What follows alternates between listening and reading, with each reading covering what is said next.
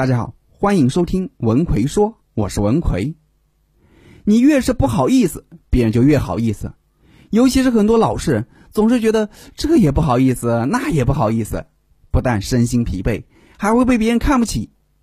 今天给大家分享四种情况，千万不要不好意思，因为你得对得起你自己呀。一，跟别人谈钱的时候，没有什么不好意思的。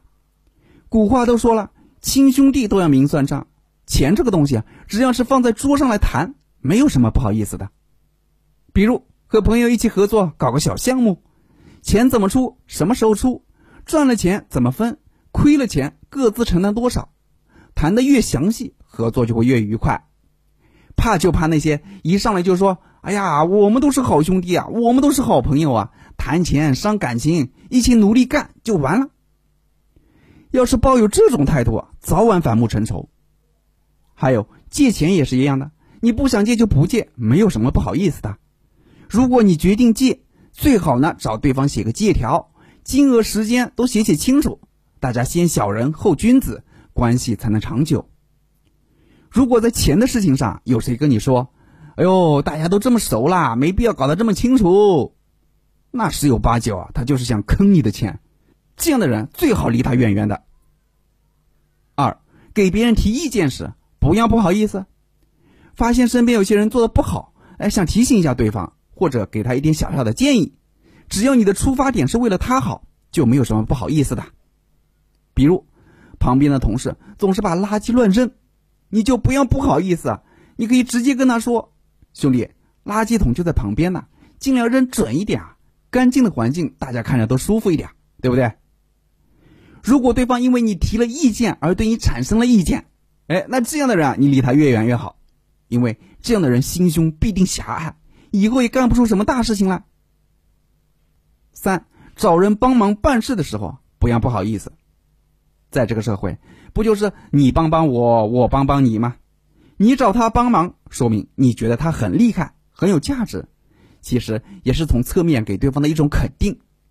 这个世界不都是好人，但也不都是坏人。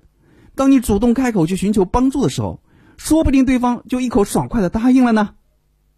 比如，你想请同事帮你改改文案，又不好意思开口，结果就是你自寻烦恼。大胆的跟同事说：“帅哥，我觉得你写文案的水平比较高，你能帮我改改文案吗？”别人答不答应帮你，那是他自己的事，你开不开口那是你的事。我们只要管好自己的事就行了。至于结果怎么样，不是自己能控制得了的。最坏的结果也就无非被别人拒绝嘛。而且，别人一旦拒绝过你一次啊，他就会在心里对你产生一种愧疚感。下次你再找他帮忙的时候呢，答应你的概率就会高很多。所以，怎么算都是划算的。四，别人找你帮忙的时候，不要不好意思拒绝。老好人不但吃亏，还会被别人看不起。为什么呢？因为别人只要一要求你就答应，得到这么容易，就不会在乎你的付出了。做人啊，不能什么都不帮，也不能什么都帮。比如，同事今天让你帮忙拿个快递，明天让你帮忙寄个文件，后天让你帮忙打印个资料等等。如果你从来都不拒绝，不要以为对方会觉得你这个人很好，他只会觉得你呀就是个免费的小奴隶，随便差遣。我们帮助别人是希望自己的付出能有所回报，比如增进同事朋友之间的感情。获得一个好的人缘，实现自己的价值等等，所以为了能让自己的付出有点价值，就一定要学会拒绝。你拒绝了，别人才会觉得，哎呦，你的付出好像比较难得哦，会对你产生一种感激之情。